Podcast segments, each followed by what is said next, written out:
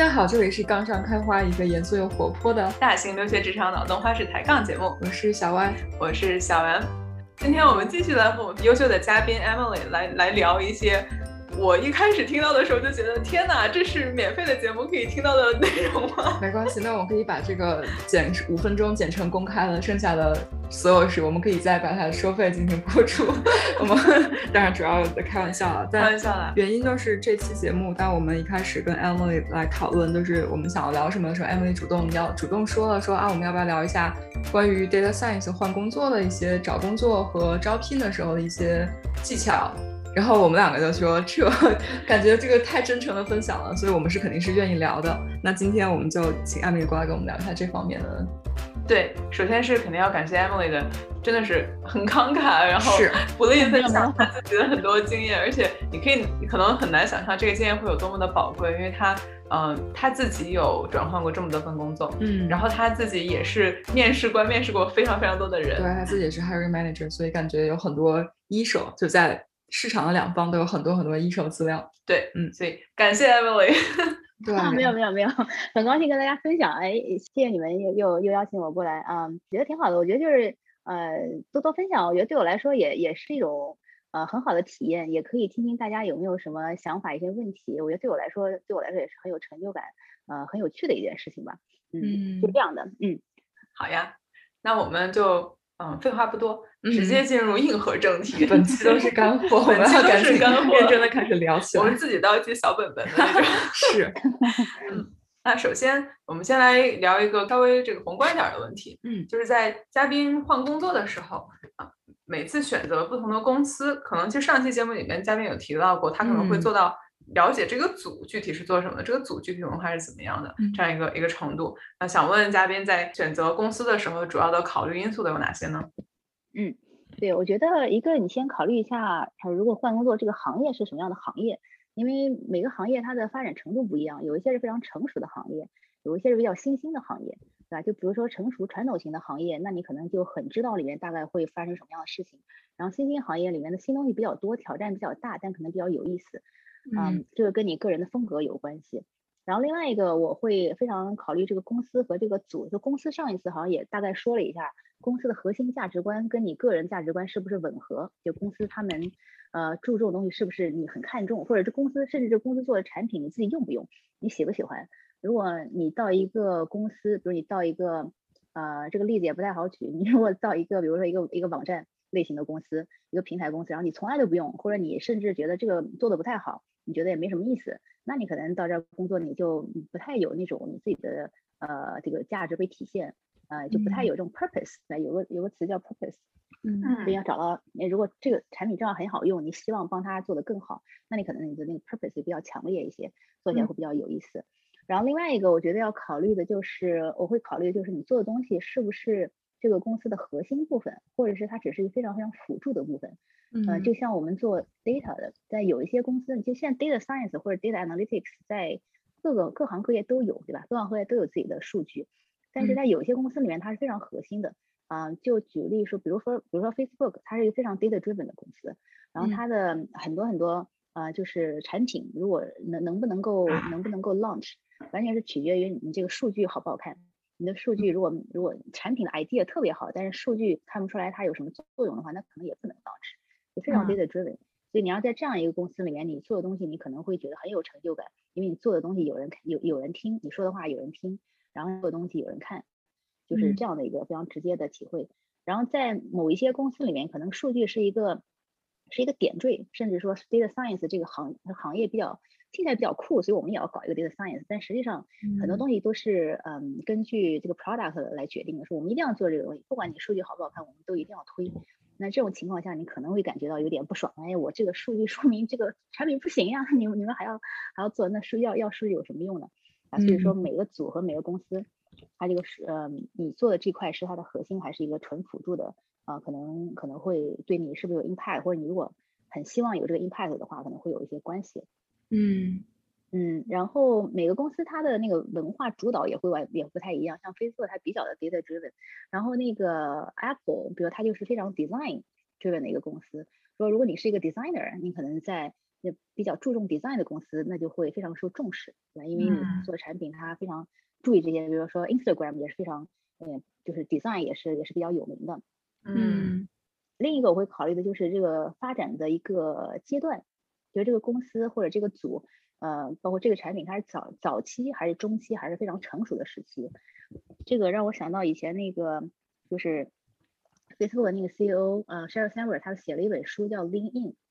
然后他里面举了一个例子，他说他当时呃一开始是跳槽到 Google，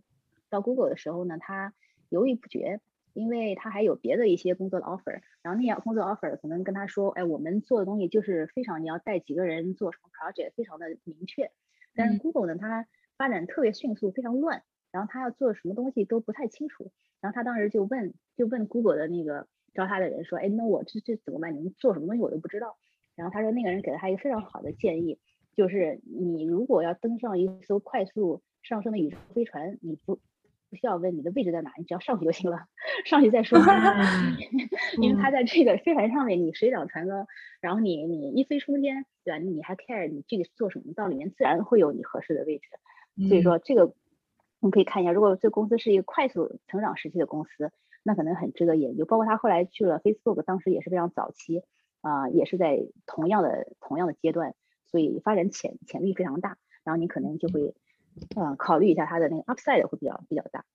嗯嗯，对。然后其他的就是一些公司的价值观、一些 value culture 啊，然后政策，然后时间的灵活度，包括现在很多人都可以 remote。如果这个对你来说很重要的话，那那那可能要具体了解一下啊。他这个可能是在就是不一定会在刚刚面试的时候就有人告诉你，但你可以具体就你关心的问题都问一问。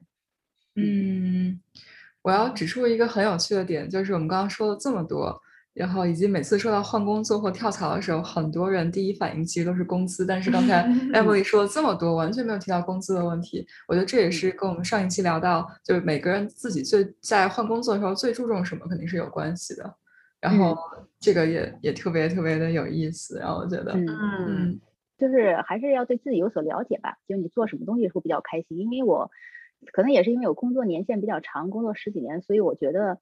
呃，你工作的时间其实是有好几十年，非常长。然后你进入公司只是只是一个呃一个很重要的一个一个点，对吧？但是和你很长时间的工作相比，它只是真的只只是一个点。所以你要让你工作整个比较有价值，工作比较开心，你可能真要确定你想要你想要的是什么，你在工作中想得到什么。如果你在工作中目标就是为了多赚钱，那你就去一个赚钱多的公司，因为它符合你所想，然后你会非常开心。但是你如果在工作中想得到别的，那你就要多考虑一些别的，否则你进入这个门以后可能会，哎，发现情况不如你所希望。对，所以我觉得还是要多自己对自己有所了解，嗯，是一个前提。我们就顺着刚才那里提到的几个点，想要稍微再聊一些更加这个技巧上面的东西。嗯，比如说，其实上期节目的时候，Emily 也也有在强调说，就算是同一家公司，组与组之间的差别可能非常的大。嗯，所以你要去了解的不仅是这家公司整体的文化，更重要的其实是你你考虑的这个 potential 的这些 team 里边它的文化。那是如何去了解这个公司的核心价值，就是如何去真的体验到它的所它的含义是什么？然后，那那再具体来说，如何去了解到你你要去找的这个组的它的文化呢？对，这个我觉得有几点，一个是我觉得 LinkedIn 这个这个 tool 是非常好的。当然，这个呃不是因为我原来在 LinkedIn 工作过，所以就 推我们老东家的产品，那确实很方便。嗯，就你可以搜索一下你那个 hiring manager 他的他是什么背景，对吧？因为有些 hiring manager 他从他做什么东西，你就可以知道他比较擅长哪方面，他可能比较注重哪方面。另外，你还可以搜索一下这个同样职位在这个公司同样职位人，呃，搜索他们的背景，你可以看一下，哦，原来这个公司招的人都是这种背景的人，或者是他们都有那样的一个呃一种工作经历，所以你可能大概能知道以后你未来同事。嗯，可能大概是什么样的？当然，这个公司特别大，可能就不太适合，或者说它的那个 title 不是特别的明确，也不一定能找得到。但是你如果能看到一些的话，你可能大概有个了解。嗯，就你未来工作的这个同事会是什么样。然后在具体工作的时候呢，那个 job description 要仔细看一看。比如说从 data science 角度讲，它每个公司那个要求会略有不同。data science 这个 title 已经是非常的宽泛了，它其实包括了呃很多东西，有的是 data engineer，非常偏向 BI 相关的东西。然后还有一些是非常的 analytics，就是对对产品要非常非常熟悉，产品比较了解，相当于是以前的那个 business analytics，就以前有一种 title business analytics 和用一些新科技结合起来的一个结果。然后呢，还有一些可能就是 modeling，就是 machine learning engineer，在某些公司也被称为 data scientist。然后这些就是截然不同的 skill set，对吧？就你擅长的东西是完全不一样的，所以一定要了解一下，呃，这个 science 它到底是指哪方面，它比较注重哪个，是不是你擅长或者喜欢的。嗯，然后呢，除了看这个以外，另外跟那个 recruiter 聊的时候，也可以具体问问。然后，呃，我我的建议是说，跟 hiring manager 聊的时候，啊，或者跟 recruiter 聊的时候，可以让他们举一些最近这个 team 啊做的 project 的一个例子，这个可能最更加直观。他们可能会跟你说，我们需要注重这个这个这个，但这个还是一些呃这些还是比较呃就比较呃不太容易理解，所以你让他们举几个最近 team 正在做的 project。那你就会有非常直观的了解到底是要做什么，然后你是不是呃也可以做同样的工作或者喜欢做同样的工作，嗯嗯嗯，然后还有一个就是做这个工作最终它的呃 impact 是什么？因为有一些公司里面它的这种所谓 data scientist 它可能是偏向研究型的，就你做的东西呢可能是出于研究而不是直接是面对用户，所以你如果是非常希望能够影响这个产品的一个进程或者是影响用户体验。那你做这个工作可能会觉得，呃，就不是你所想要的，所以这个也要问问清楚。对，然后另外有一些人可能特别喜欢做研究型的，因为他非常喜欢深入的去分析某一个产品、某一个东西。像如果你在另外一种非常追求 impact 的或者节奏很快的公司，那可能是要求你 eighty twenty，就是你把时间都花在更有呃更有价值，然后更能产生 impact 的地方。然后即使你这个做的不够深入，也没有也也也还 OK，只要你能够。呃，能够最大化你你的产出就可以。但如果你是一个做特特别喜欢做研究的人，那可能会觉得很不满足，因为我做研究的时候，我我的我的 training 就是让我把这个东西要研究特别透彻，但是我现在就是被要求不要做那么透彻，那反而可能会有一些矛盾。所以要了要了了解一下具体这个 role 它的需求是什么。嗯，我觉得刚才 Emily Emily 说的都非常好，尤其是最后这个你做的事情的 impact 到底是什么样子，就是你的 expectation 到底是你要把这个研究透彻，然后给大家提供一个非常非常详细的一个我不知道 training 和 tutorial，还是就大家其实都是不求甚解，就是你找到任何一个短平快的 solution 把它推出去，然后因为现在可能没有任何的 solution，你现在 build anything is better than nothing，这样子的话，其实包括我觉得不只是。不只是公司的 culture，可能就是老板对你的 expectation 和所有人对你 expectation，其实都如果自己想做的跟别人想要的不一样，我觉得就会像之前我们也聊到 fulfillment，就内心里面就感觉空荡荡的。虽然大家都会说啊，你做的很好，你不要再去做了，就是 no one to stop 这种。嗯，就是如果你是一个特别研究追问，就自己有很多的 curiosity，然后但是好像大家都不支持你去把这个问题想得很明白的时候，这种心里面的落差其实是挺难受的。对对对对对，因因为我说这个是因为我想到原来我有一个那个同事，他是他是一个 PhD，然后他以前的 training 就是 PhD，你知道他做项目都是非常透彻、非常严谨的，要把它从头到尾都弄得非常清楚。但是这个工作条条件不允许他这样做，要要求他就是你能够大概做出一些一些一些东西，然后不不需要把它弄得特别特别的深入，你只要抓住一个点，把这个点弄清楚就可以了。然后他就比较痛苦，他说：“哎呀，我这个 感觉我。”这还没有弄清楚呢，这个 project 结束了，然后老老有这种 未未完成的感觉，对，所以呃，但是但是换一个人，可能他们非常喜欢这种环境，对吧？你让他特别研究很透彻，可能他也没兴趣，或者说觉得也没有必要，所以真的是看个人，嗯嗯。然后除此之外，我觉得就是你看那个 job description，有的时候你会觉得，哎呀，这个好像列了很多我都不会的东西。呃，特别是那些他有一些 preferred 那个 skill set，哎呀，这个 preferred 我一个都不会，我是不是他们 preferred candidate？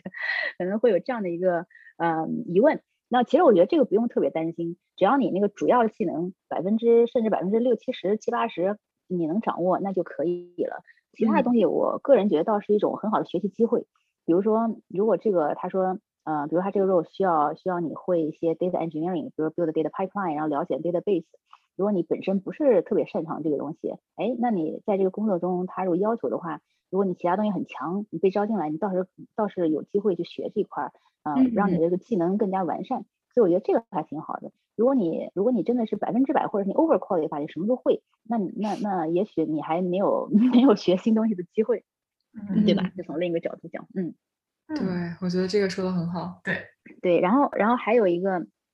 相关的东西，就是你你想学什么？比如说，比如说你在一个地方，你这个公司可以给你提供，那个公司可以给你提供一个一个 management 的机会，比如说他有经常有一些或 mentoring 的机会，你特别想锻炼这种机会，哎，那这个就挺好的，因为你可以呃可以可以弥补你特别想学的一块东西。这个是很大的一个动力的来源吧，我觉得你想学什么，并且你能在这个工作中得到这种机会，那我觉得是非常大的动力来源。再再比如说，你特别想去锻炼你自己的那种 executive presentation，就是你到重大场合去 present 的时候，你觉得总是有一些，哎，好像好像就是需要多练习啊。然后如果这个机会，这个 role 正好是正好是你可以经常去做 presentation，或者是呃跟上层做这种交流的话，那这个可能就会给你提供特别非常好的一个。呃，一个一个试验田，所以要看这个这个 role 是不是可以给你提供你想要学的东西的机会，对，甚至是这个老板，呃，或者是这个公司里面有没有一些牛人，你特别想追随，因为有一些有一些人他的经历或者什么你以前有所了解，觉得哎呀，我如果能在能跟他一块共事，那就太美好了，经常可以向他请教，然后有很多可以直接学习的机会，这个也是一个一个动力的来源，对，所以说关键看这个工作能给你带来是不是能给你带来你想要的东西，嗯。呃，这边想问的是，这些问题是适合比如面试的时候直接去问 hiring manager 的吗？就比如说我直接去问他，呃，你们走上这个工作有多少机会可以去做 presentation，然后或者是他有大概多长时间是会花在就是呃用什么样的新技术的这样的一些问题？对，你可以这样问，你可以问他们，比如说你能不能给我讲一下你们每天或是百分之多少时间都花在什么类型的工作上？啊，就像你刚才问的那样，然后他大概会给你大大概时间百分之多少是自己。啊，写 code 解决问题多少是跟人 meeting 或者 presentation，然后有多少是需要去参加一些什么？比如说他们如果很重视那些 conference，哎，是有有没有这种机会跟你进行 conference？就，你可以问问他们大致怎么分配这些时间。然后你特别想学的东西，你也可以问问他们。啊，我特别想学呃 management 经验，有没有这种 mentoring 别人的一个机会？当然你可以问的不要显得那么的。就是突兀，对吧？你可以说我很愿意帮助别人，然后有没有这样的一个机会？你大概能够听出来这个工作可不可以给你提供这样的一个一个土壤？嗯，对。另另外，我觉得就是至少我经历过的公司，就是你问问题什么的都是都是非常 open 的，就是你不要觉得你是一个求职者，你就感觉要尽量配合对方，你完全可以把你自己的想法提出来，因为这个也是被就是也大家都 expected。也不是说你问问问题或者给别人出一个难题呀，他们好像就觉得呀，这个是是不是不适合我们公司？就是不要有这样的担忧。我觉得一般情况下都不会有这种问题。嗯，然后不过顺着说，就是如果你问了这样一个你想知道的问题，他们对方就认为你不是他想找的 candidate，那这个公司可能也不适合，就是想要发展自己的人。所以也不要担心。我觉得艾美说的很好，就是可以直接问。我觉得尤其是如果担心 manager 的话，可以直接问 recruiter。就我觉得大家可能在一定程度上会。可能说的稍微更美化一点，因为他还是希望你过来求职。但是我觉得，在如果问的很直接的话，对方也是有义务来解答，因为他也不希望把你骗进来之后，两边都非常不开心。所以就是还是要勇敢的问。对，而且你知道你想要做什么，并且你知道你明确想干嘛，其实这是一个我我个人觉得是一个是一个好的 signal。就你至少你是有 ambition 的，对吧？并且呃你有发展的意愿，并且你也知道想做什么。然然后你你也是想找到机会去做这样的事情，我觉得是非常非常正常，也非常值得推荐吧。所以我觉得没有什么可以可以担忧的，就是这样。然后另外一个就是那个老板，你可以跟老板就是 hiring manager 聊一聊，看他的风格是什么样。呃，我我以前面试或者呃给别人面试的时候，我都会问一问说，哎，你希望的管理风格是什么样？呃，如果你是老板的话，你你希望你的员工你最看重的是哪几点？然后这个每个老板说的可能都不一样，然后呢，每一个求职者他可能想想的也不一样。有的求职者说，我希望老板能给我很多的那个 mentoring，就给我很多的支持。有一些人他是希望我特别想要呃独立自主，就是最好我呃老板不要不要太多的 hand holding，给我一些机会去闯荡。然后这每个人是非常不一样的。然后每个老板也不同，有的老板他很希望就员工能独当一面，就最好不要来烦我，然后你自己把事情做完最好。然后他比较 hands off。然后有些老板他非常他需要这个员工就是。啊，可能事无巨细，最好是能跟他呃讲一讲，跟他说一说啊，或者他希望这个员工可以帮助他协调一些组里的一些东西，呃，反正这个我觉得都可以问问，每个人都不一样，并且这也是非常正常的一个问题，这样你可以了了解这个老板的风格，然后跟他搭不搭。嗯，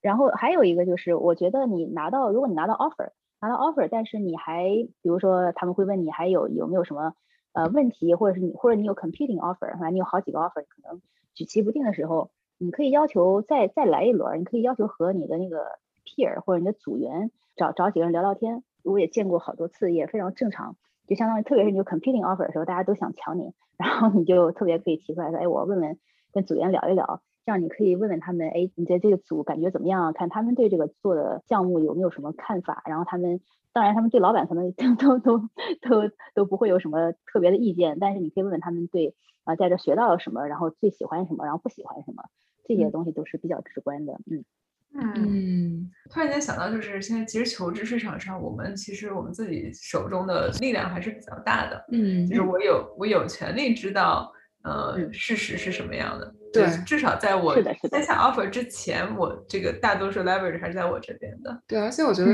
如果是一个怎么说比较 reasonable 的公司，它应该。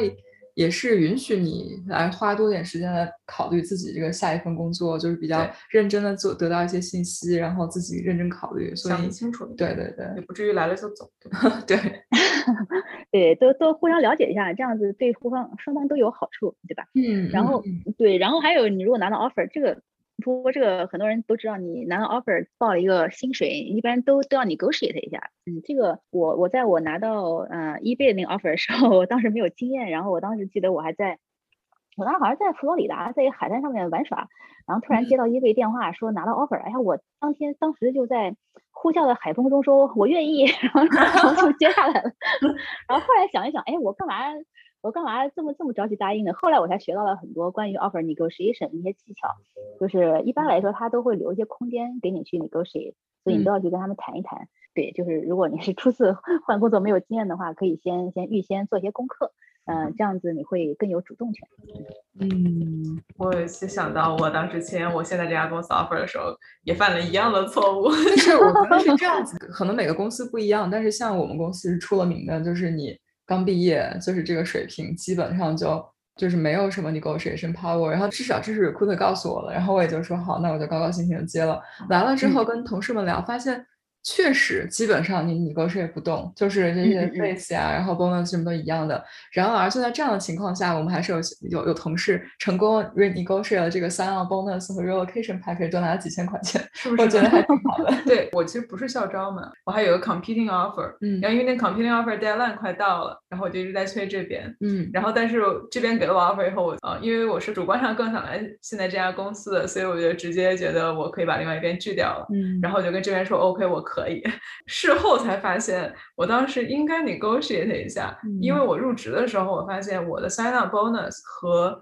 同年校招的人的数字是一样的，但是我是税前，他们是税后。哦，是有这样子的吗？嗯，对，所以就是我觉得现在来面对说，就是他是给了我空间，expect 我去跟他 negotiate 一下，尤其是我是有 competing offer 的情况下，结果当然有一个奇怪的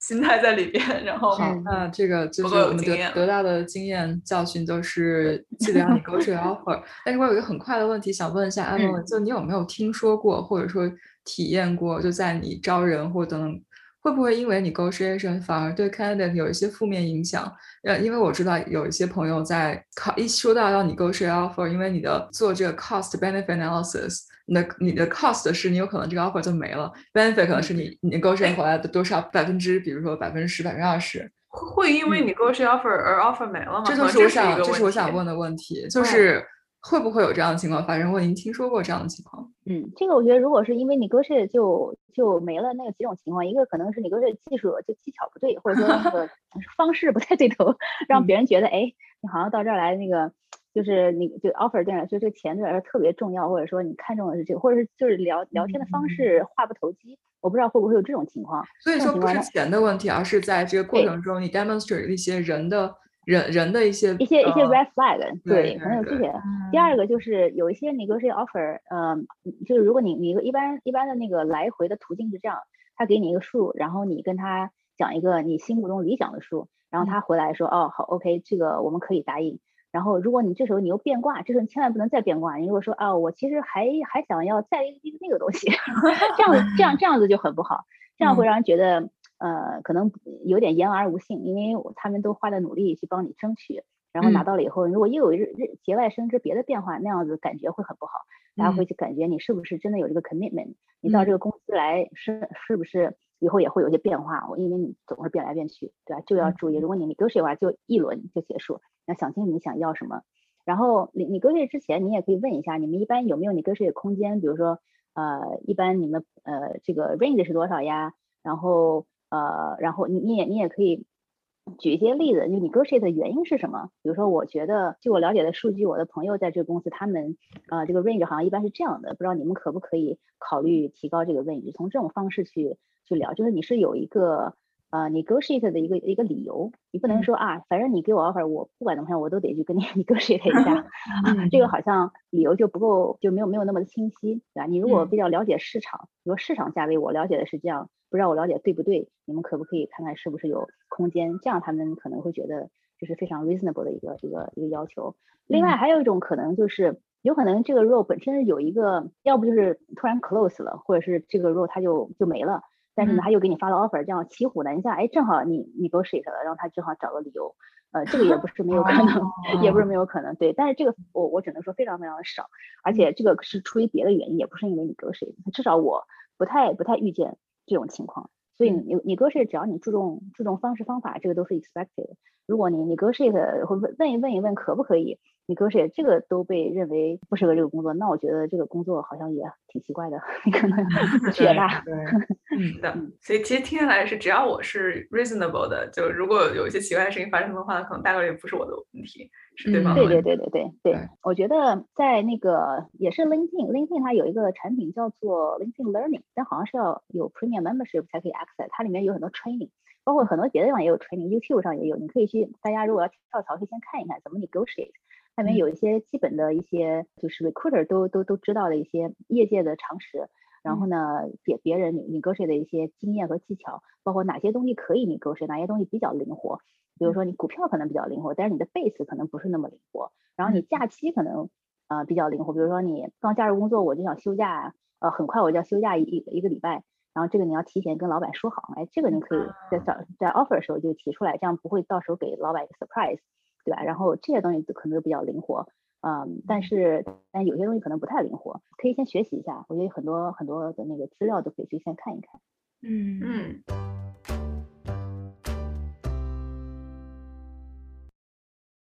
好，那我们这一趴聊了很多，我们就继续往下问下一个问题。这一块其实也是我们就很想要知道的，想跟 Emily 聊一下，就是。你觉得在你过去就是换工作的时候，哪些经历或者是哪些准备，对于找到一份满意的下家比较有帮助呢？嗯嗯，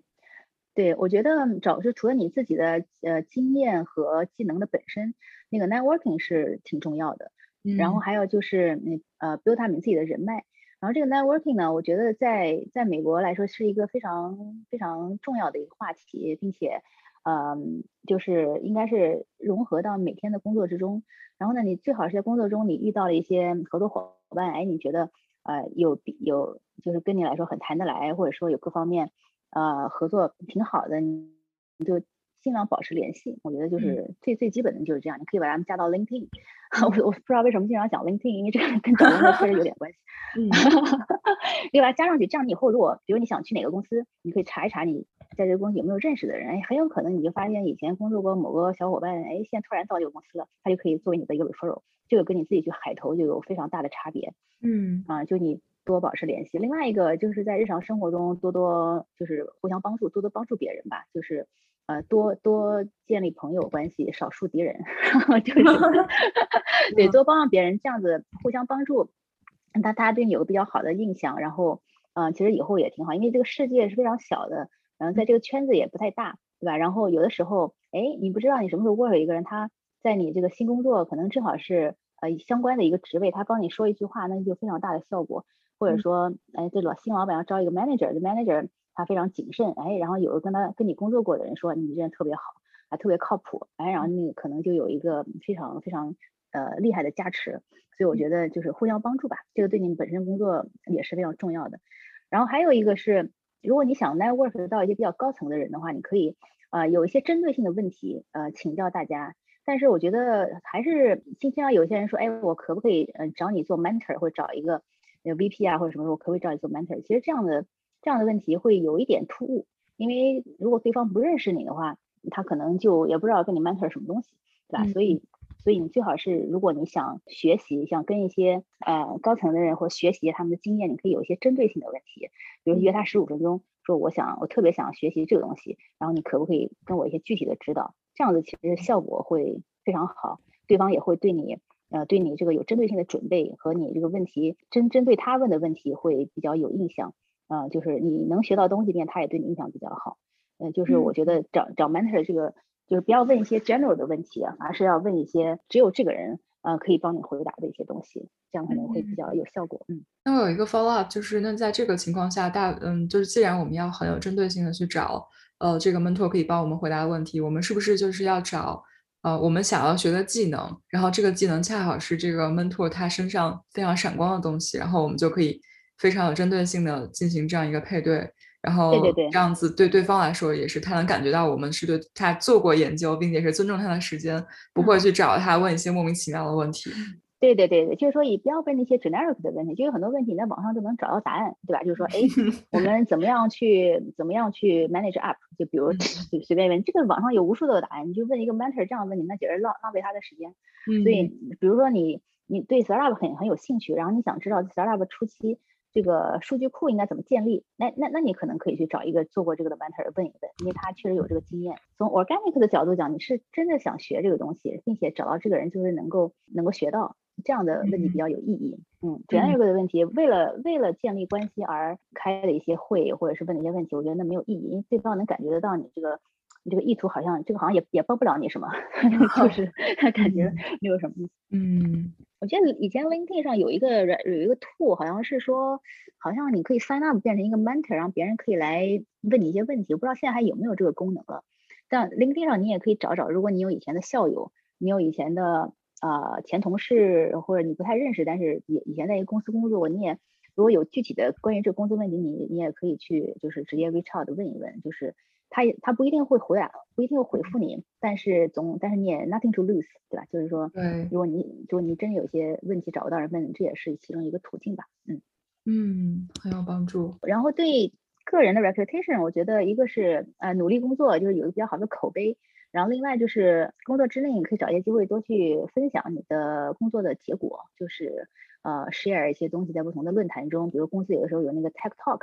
嗯，然后你要有东西的话，你可以积极的去看有没有这种机会，呃，去给别人去呃大规模的一些其他的 cross team 去讲一讲，这个也是认识更多人，并且让别人了解你工作的一个一个途径。然后你在 meeting 上，包括是在一些 meeting，如果你有问题的话，你不要太保守，你就去问就好了，大胆的发言。呃，这个这个也挺重要的，就是你有有想法你就去说，说了以后别人才知道你有这个想法，然后大胆发言这个。我觉得很多初期工作人可能会有点有有点犹豫，就是我到底这个东西，这个好像也比较常见，我到底该不该说啊？这东西值不值得说？说了以后会不会显得我这问题太幼稚啊什么的？那你可以想一想，做一些功课。但是大胆发言这点总体来说是是有益处的。嗯，我有一个非常浅显的 follow up，就是我觉得口碑这个事情，就像你刚才说的一样，就是努力工作，多分享，然后别人了解你，才能够长期的 build up 起来，并不是说我今天想要。提高，然后很快一两个月之后，当然当然可能也有这种这些途径了。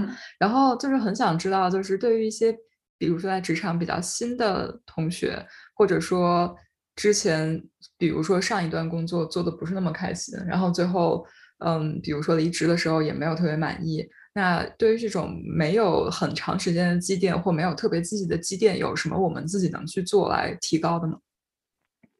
嗯。如果是工作经验没有特别多，但是你还是可以给公司做出其他方面的贡献，对吧？比如说你可以组织一些活动，有的时候公司让你的 team 里面可能会有一些一些 event，什么 offsite 之类的东西，嗯，你积极的 volunteer，哎，大家就觉得你这人其实跟大家就是挺挺关挺关心这个组的，即使你还是比较新的人，但是你很好合作，很好相处，并且你。啊，积极的被组做一些事情，就跟你工作也没有直接跟你花自己的时间做一些事情，这也是一个很好的方式，也可以也可以很很很容易的接触到很多别的你不太相关的组的人。嗯，我个人觉得这个这个还是就是工作之外扩大自己影响力的一个方式吧。嗯嗯，好的。然后对，然后你也可以组织一些除了活动之外的一些其他东西，比如说可以跟老板探讨探讨，如说你觉得我们可以搞一个什么，比如说哎，我特别想找一个 mentor。哎，但是我们没有这种 program，我们是不是可以弄一个稍微呃正式一点的这个 mentoring program？我可以去帮忙张罗这件事情，积极出谋划策，哎，就这这这种跟工作并没有直接相关的活动，如果你比较有兴趣的话，多组织组织，对自己也是一种提升，然后也是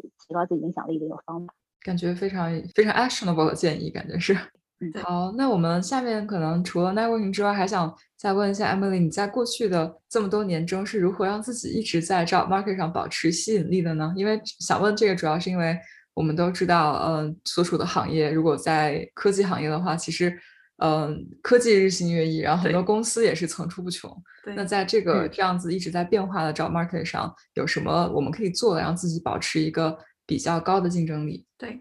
嗯。对你首先要知道你自己的核心竞争力是什么。对，如果有如果你的核心竞争力是是那个 machine learning modeling，嗯，对这个 modeling 就是弄得特别清楚，然后你这个 skill 非常非常强，这就是你的核心竞争力。然后如果你的核心竞争力是 stats 方面相关的，就是你对各种那个 stats model、stats modeling 或者 stats 那个 causal inference 的那些都非常非常熟悉，这就是你的一个核心竞争力。然后如果你的核心竞争力是你带过很大的团队，然后你很很有团队管理经验，那这个就是你这个卖点。然后，然后诸如此类，你要知道你的竞争力是什么，然后你一定要保持你这个竞争力，呃，依然是很有竞争性的，啊，比如说你当年做的那些 model，可能现在也有一些新的途径，你是不是还呃了解业界的最新动态？那，你要保持你这个，你你在你自己的专业领域依然是一个专家，这个是第一位。然后在其他的方面，呃，如果你想补什么，这个跟上上一期说的可能有点接近。你想补什么？你觉得你什么地方欠缺，可能是你的短板，或者造成你一些工作可能会一个欠缺的地方，那你要一定要有意识的去补它。嗯，当然，当然，我们说的是扬长补短，呃，也也叫扬长避短，就是你的长处一定要展现的非常好，然后你再把那个短处，而不是说注注重你的短处，注重短处是没有意义的，因为你再补可能也不一定能补成别人的长处。所以说，把你的核心竞争力一定要打造特别核心。对我觉得要知道自己的核心竞争力是什么。嗯，然后除此之外呢，就是你有哪些呃一定要补的短板？就短板不是说你什么其他东西都都得弄得特别好的，这个也不太现实。关键是有一些东西可能会阻碍你的职业发展，如果这样的话，你就一定要去补充。就比如说有些人说我的 communication 可能一般，但我做活干活特别好，就但是我不太会表达，然后我不太喜欢去 present present。呃，那这个可能在你职业继续发展下去的话，可能会有某方面的阻碍，就不是要不是说你必须把它练到那个特别特别完善，或者是特别像一个演讲家一样，但是你得把它做到不要变成你的一个拖后腿的呃那一块儿。就又回到刚才的话题，就是你要了解自己，你擅长什么，不擅长什么，然后在不擅长的东西里面哪一个是很重要的，所以你你你你得花点时间去琢磨它，呃不是很重要，或者说你有别的。呃，核心竞争力这个另外的东西，你可能不不是特别 expert 也无所谓，那那你就不用花时间。你要知道你需要把时间和你的进步花在什么部分。非常有道理。其实这个观点跟之前我在节目上提过，之前有一个 mentor 告诉我的理念也是一样的。就职场上并不是一个用木桶理论说你最短的板决定了你的这个盛水量的一个地方，而是你最长的板才是决定了人家一眼望去能不能在人群里面看到你的这样一个一个点。嗯嗯。对对对，而而且你在工作中之前说那个工作年限，它其实并不代表你到底有多少经验，也不代表你这个东西是不是越来越精、越来越越来越专。所以说那个 title，我个人觉得 title 它可能跟你能做什么，你的能力可能有一定方面的展现，但是它并不是最核心的东西，不如工作内容更重要。就如果说有一些公司可能它的 director 或者说 VP 他可能只带一两个人，那因为他公司结构就是那样，他 title 都特别大。但是这样子，如果你要去别的公司找一个啊 senior manager 职位的 manager，可能要求你得带十个人，有带十个人以上团队经验，那可能你之前那个 title 就没有什么意义。所以还是要加强自己真正的核心竞争力，而不是说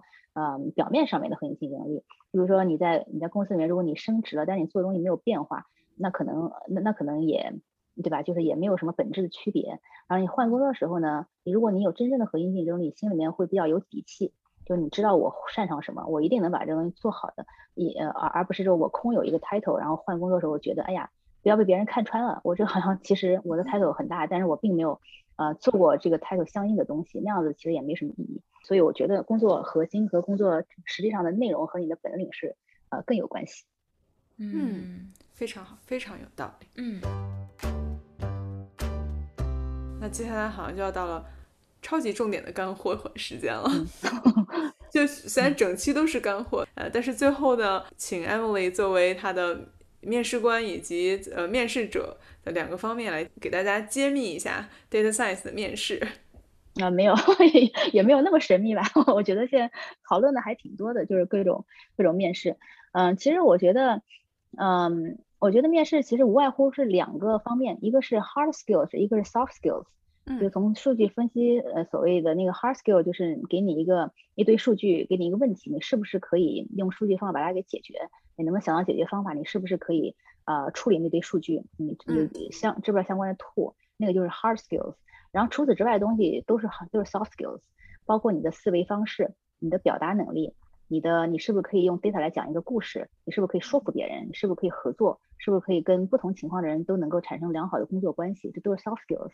其实公其实面试一般有包括那个呃电话面试，它都有好几个环节。比如说，大部分的公司都会包括一些 coding 的环节，那这个就是考你的 hard skills。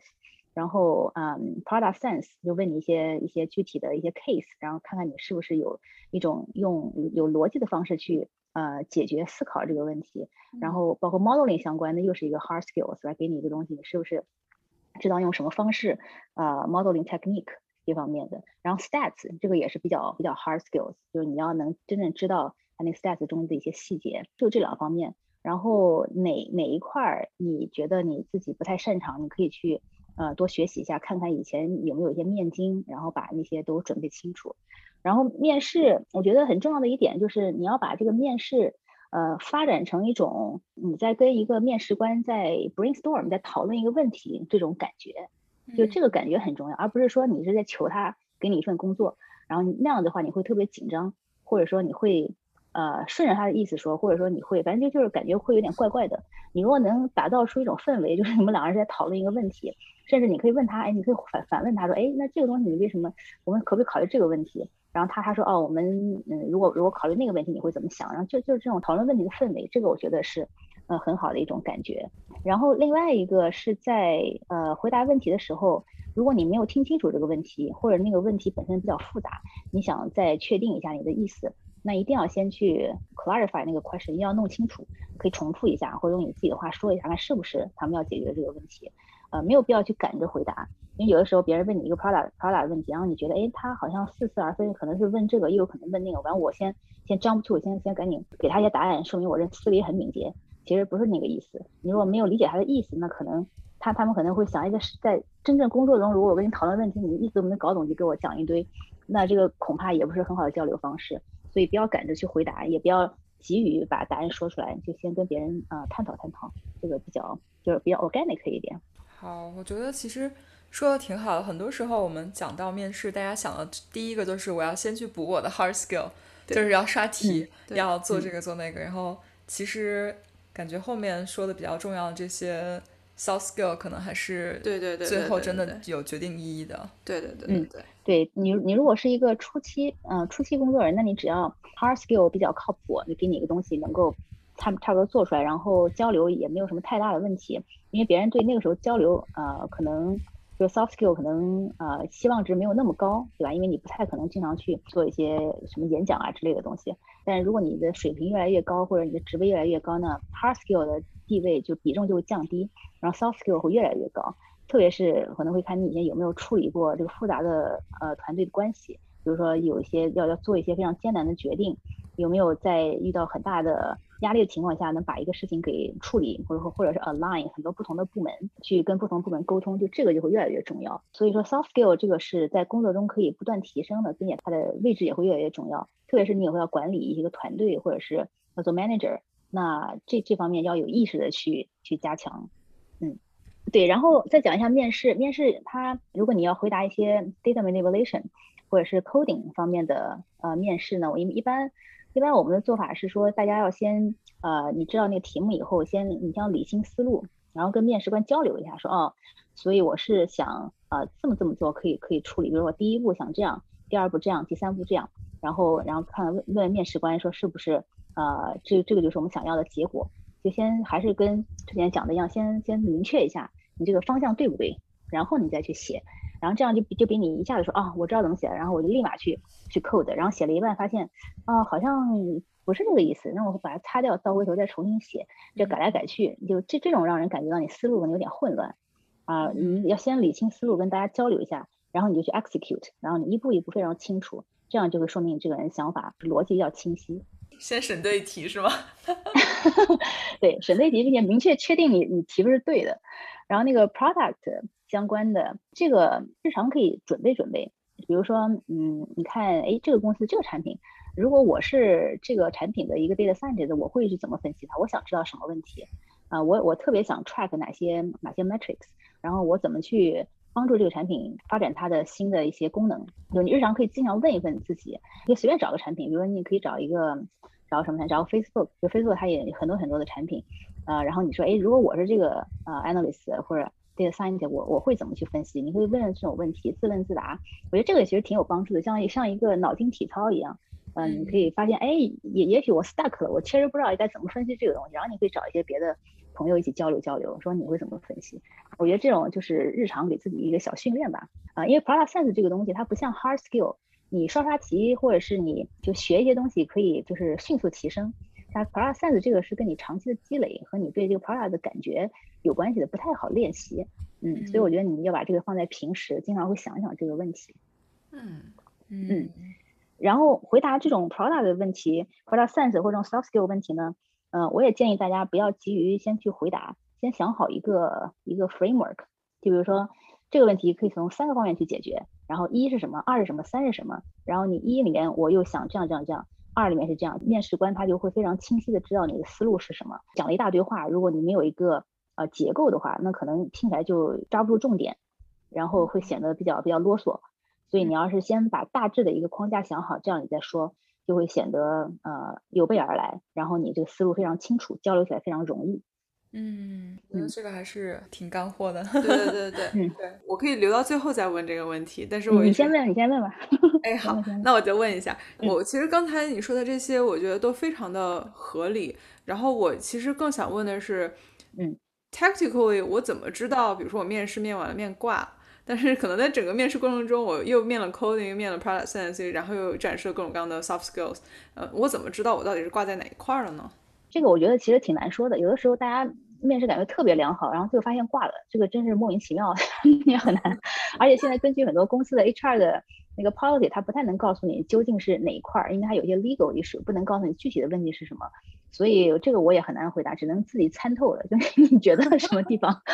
感觉有点怪怪的，或者是你如果但是我们可以 confirm，就是公司都是不能跟 candidate 说的吧，对吧？大部分公司都是有 policy，就是。呃，就算我们去问，然后 recruiter 也不能告诉我们到底是没有是哪里有问题，只能自己去 reverse engineer 大概是哪里有问题。嗯嗯嗯嗯，对，至少大公司它的它的这个更更加严格一些。然后一些公司可以告诉你大概的方向，比如说，哎，这方面可能会有一些，但是他不太会告诉你具体是哪个问题，你回答什么东西出错了，这样你会很容易知道是哪个面试官在面你啊，然后你可能会会产生一些不好的感觉，所以 要避免出现这种后续的 negative。嗯，所以一一般是不会透露的，嗯，但我觉得大家就是可以，呃，自己感觉基本上也是挺挺准的吧？你觉得哪块面特别好，哪块面特别或者有一些问题，然后你回答问题的时候呢，可以时不时停一下，然后问问面试官这个方向对不对，还有没有什么其他想知道的？因为有的时候你你自己自我感觉特别良好，然后可能会说说很多，但是呢，也许你已经不知不觉偏离了那个方向。然后那个面试官呢，又人又比较 nice，他也不打断你，让你一直一直一直讲下去，这个其实挺危险的。所以我觉得你时不时可以看看对方的表情反应，然后嗯，然后停下来看看是不是呃还有什么其他的。这这是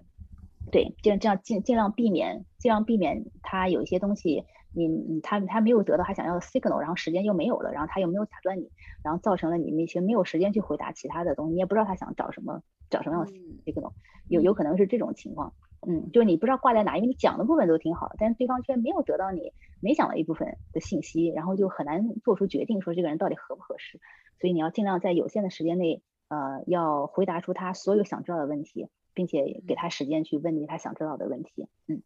嗯。就是尽量把它变成一个两个人的交流，然后相互更加的了解的过程，而不是一个单方面的展示。嗯，对对对对对，可能展示的一骑绝尘，然后在错误的方向 狂奔不止。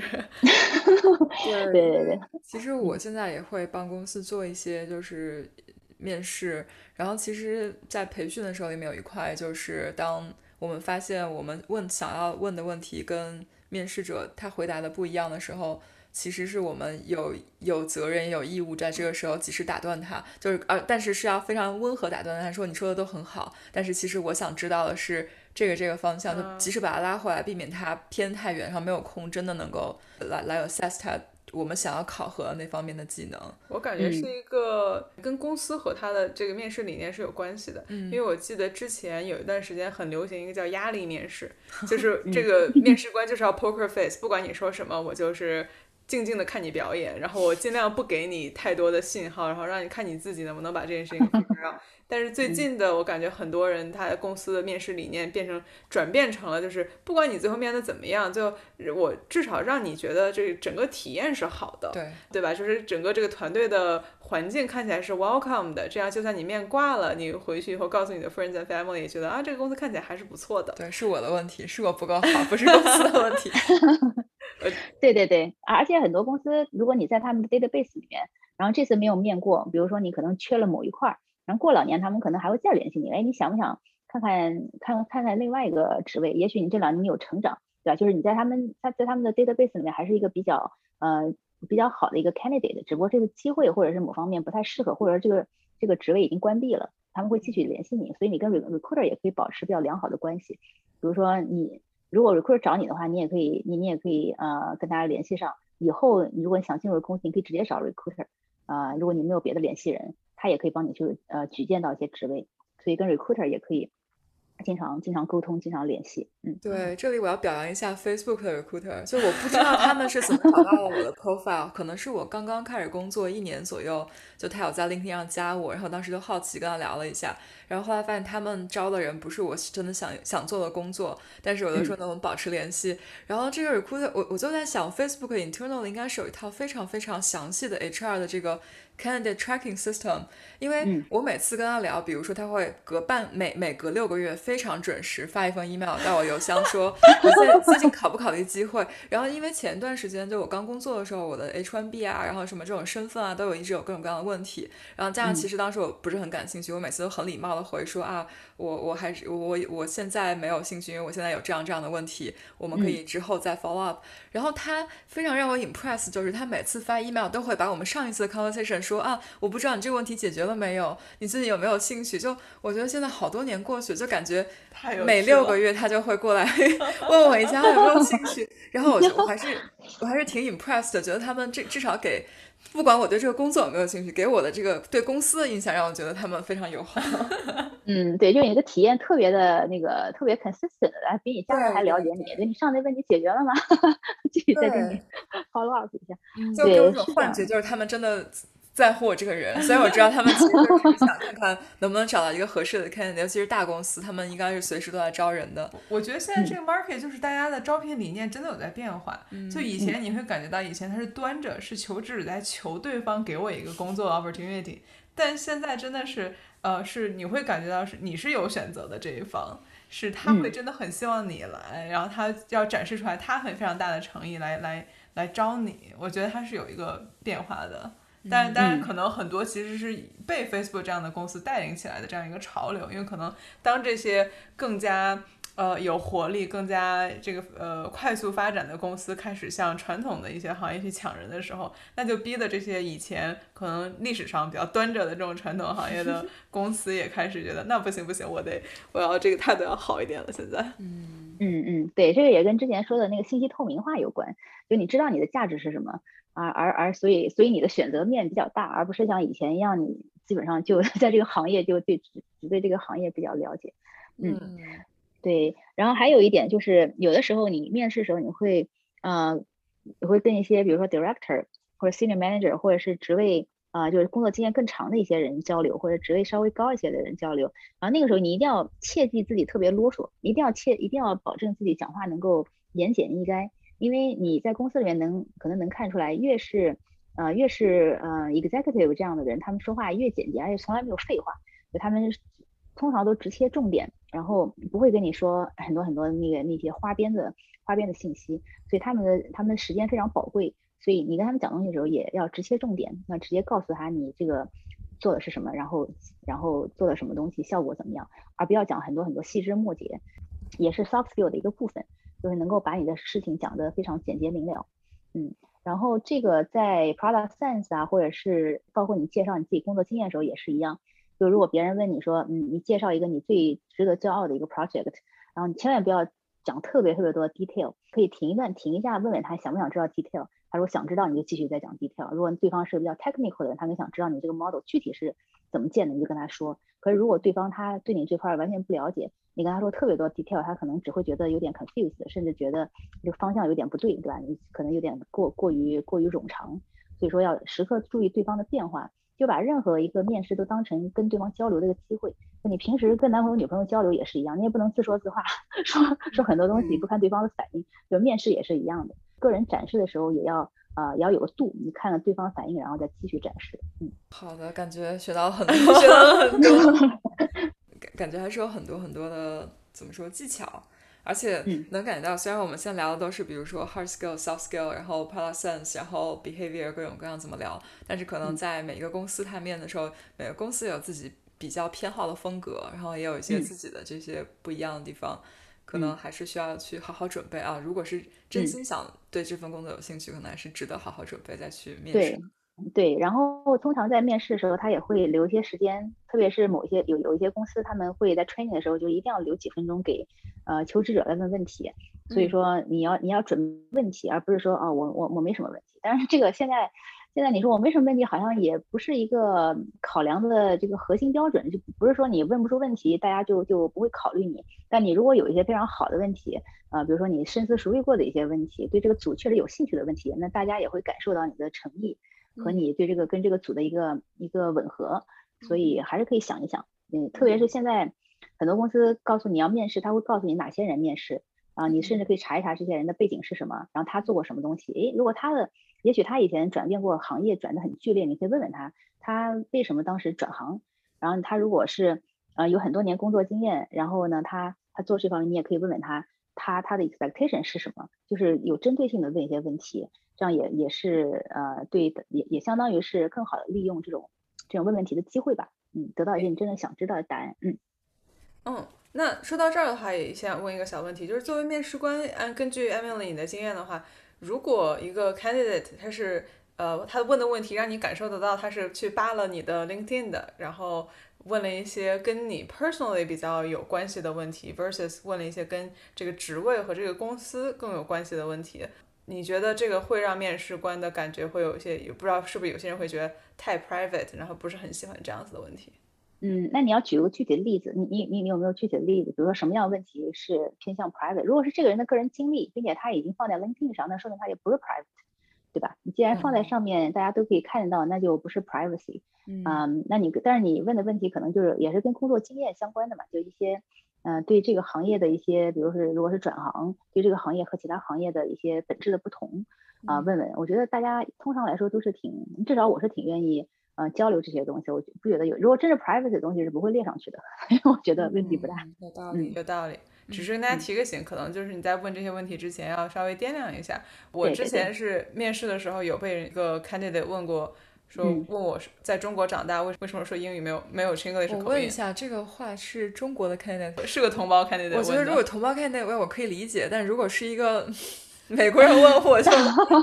那很我觉得就走了，是这样。问题很大，对呀。对，是这样。但是即即使是同胞 candidate 问，我也觉得非常不合适的。对对，就是感觉就是跟工作也没什么关系，然后跟对对对。对，所以对大家提醒大家过一下脑，问的问题最好是跟职位和工作有关的，感觉否则怪怪的。啊，是的，嗯，对对对，即使是工作经历，可能也是跟你这个工作相关，对吧？就可以对对你自己有一些帮助啊什么的。如果是那种感觉跟工作不相关，完完全是就是，而且甚至你 LinkedIn 上 LinkedIn 上写的都是工作经历，也不会扯到你那个就是就是你自己本身的语言是什么，所以这个确实是不太相关，嗯，怪怪的。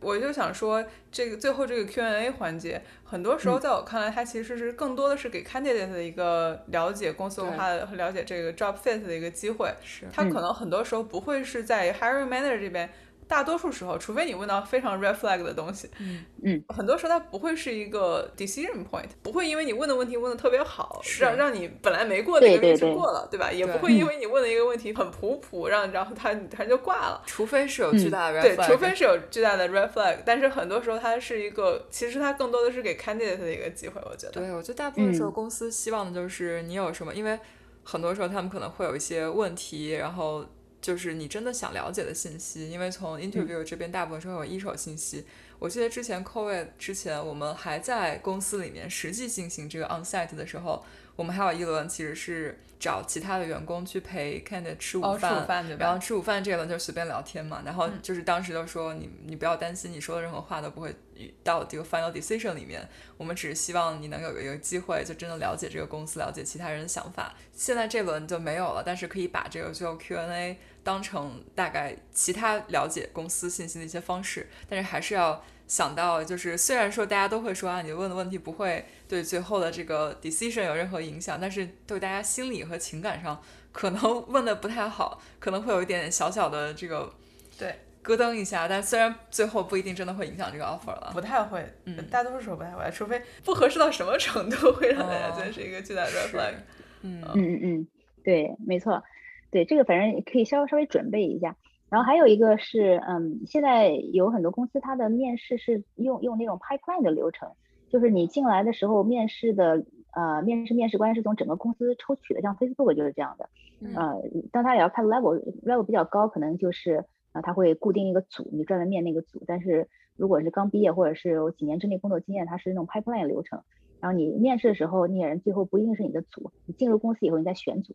所以这个可能跟呃你直接去定点面那个组啊、呃那个感觉是非常不同的。然后你可以考虑一下，就是这个面试官不代表你以后会工作的那个合会合作的呃同事，嗯对，所以就变成两面，一面是如果你真的很喜欢他们说的这些事情，你也不一定做得到。然后第二个就是，如果你遇到了一些面试官，他们说的就是工作不一定有趣，但是也有其他的组可以让你选，所以其实就是多了一些样本，然后让你可以体验到公司不同的组都在干啥，或不同的人是什么样子。嗯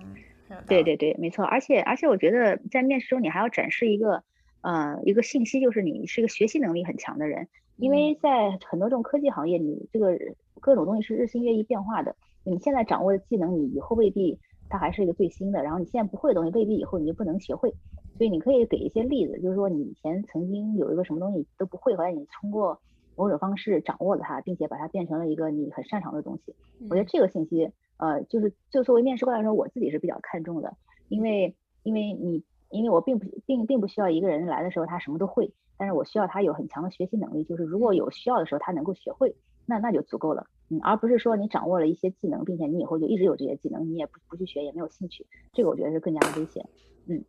嗯，非常好。还有一个也可以比较 tactical 的一个给自己做个训练的东西吧，就是你可以给自己录音，就你自己可以问一些问题，然后你就 mock interview 是一种方式，你找个人跟你一块儿 interview，或者你就把问题，你就知道那些问题，然后你就自己呃，假设有个人在你面前面试，你把它录下来，然后你自己回回放一下，回放的时候你往往会发现跟你想象中非常不同啊，你的说说话声原来是这样的，你说话节奏原来这么快，那太快别人都听不清。然后有可能是发现哦，原来我这个问题说的时候，嗯，本来想想的一个忘记了，就你可以通过这种形式，呃，相相对客观的去评判你自己这种就交流交流方式。嗯，这个是我以前在某个 training 中，我们公司的一个训练里面，就是那个导师给我们提的建议，他当时是帮我们把我们演讲的东西录下来，然后自己看。你自己看的时候和你自己讲的时候感觉是完全不一样的，你可以得到一些非常呃非常多的一些其他其他方面的感受。所以我觉得录音是非常简单的一个方式，大家可以了解自己在别人的耳中是听起来是什么样的感觉。嗯，非常好。那最后还想再问 Emily 一个问题是，其实平时有的时候也会自己会被问到这个问题，就是大家有没有什么推荐的呃书啦，或者是一些呃教程，或者是一些哪些 resource 可以帮助我们更加有针对性的去锻炼这些，比如 product case 或者是产品 sense 这些东西。嗯，这个，对我我自己倒是没有看过什么特别的教程，但是我觉得 product case 就是你只要有这个就多思考就行了。就你们自己公司如果出现 product，嗯，你就你自己花点时间想一想，哎，如果我去做，可能会有哪个方面，呃，有会有什么样的一个 strategy，然后我会想从哪个方面发展，就就自己多思考思考。我觉得这个可能更加实际一点。因因为平时大家工作都挺忙的，就是实际你每天可能除了上班下班，然后上班时间就就基本上做自己的时间。我觉得要花点时间留空出来给自己思考的时间，因为你有的时候想一想，或者是你把你的想法写出来，那可能整理你的思路啊是非常有帮助的。就多花点时间想一想，而不是说埋头埋头苦干，因为埋头苦干可能你就会事情是干不完的嘛，就要留点时间给自己总结总结、复盘一下。嗯。我其实很同意 Emily 说的这一点，因为我们平时每每天精力很有限，然后如果你能够在你的工作中又能够拓展你自己的知识面，这其实对你是两方面的帮助，就是你又可以把工作做得更好，然后又可以让自己有这么一些精力去准备一些面试上面额外的一些东西，而不是完全说我工作是工作，然后我要。像学习一个新的课程一样去学习，准备新的面试。但你如果能把两个结合起来，然后其实对你的两两手准备都是更有好处的事情。嗯嗯，对，没错，因为每个公司里面资源其实都挺多的。就你如果有兴趣学习一个不同部门做的东西，你一定是能找到资源的。只不过很多人他在工作的时候没有想到这一点，或者说没有花时间。在跳槽的时候才想到，说跳槽的时候可能会 拼命的去研究，哎，这个东西在我们公司是怎么做的，啊，在那个组是怎么做的。但你平时就可以先思考一下，如果你想学这些东西，有有什么机会，这样可能会掌握的也更加呃牢固一些。非常好。艾文，你还有什么想补充的吗？没了，我觉得挺好的。我觉得跟你们交流很开心，然后希望有一些帮助 非超级有帮助。就真的是各种层面的有这种点醒式的一些建议，然后就是我们可能要保持自己的一些活力，然后保持自己的一些 curiosity，而且也要往外面多看一看。然后还接下来非常贴心的给到一些 actionable steps，就是你如果去真的去准备的话，你要怎么怎么去准备？呃，真的是。怎么说？一条龙服务太到位了，没没有劝大家要跳槽离职的意思，但是保持工作中的竞争活力，对自己也是一种提升，你会比较开心。嗯，对，好，非常好，非常好。对，那我们今天再次非常感谢艾米丽过来接受我们的邀请，然后跟我们分享了很多很多很多很多干货。嗯，是，而且 Emily 还给我们推荐了一些其他的超级有有意思的嘉宾，然后他们的经历啊，还有他们的人生到这个阶段以后的一些感悟，都能够给我们带来很多其他的启发。所以再次感谢 Emily 作为我们的嘉宾，然后。嗯，也希望以后能跟您保持联系，有新的话题的话，我们再来多多交流一下。对，嗯，好的，没问题。对，也祝你们节目越来越好，听众越来越厉害。谢谢，谢谢。那我们差不多这期节目就欢乐的时光过得总是非常快，又到了时间说拜拜。那么在下期节目跟大家见面之前，我们祝大家生活都能岗上开花，节节高，拜拜。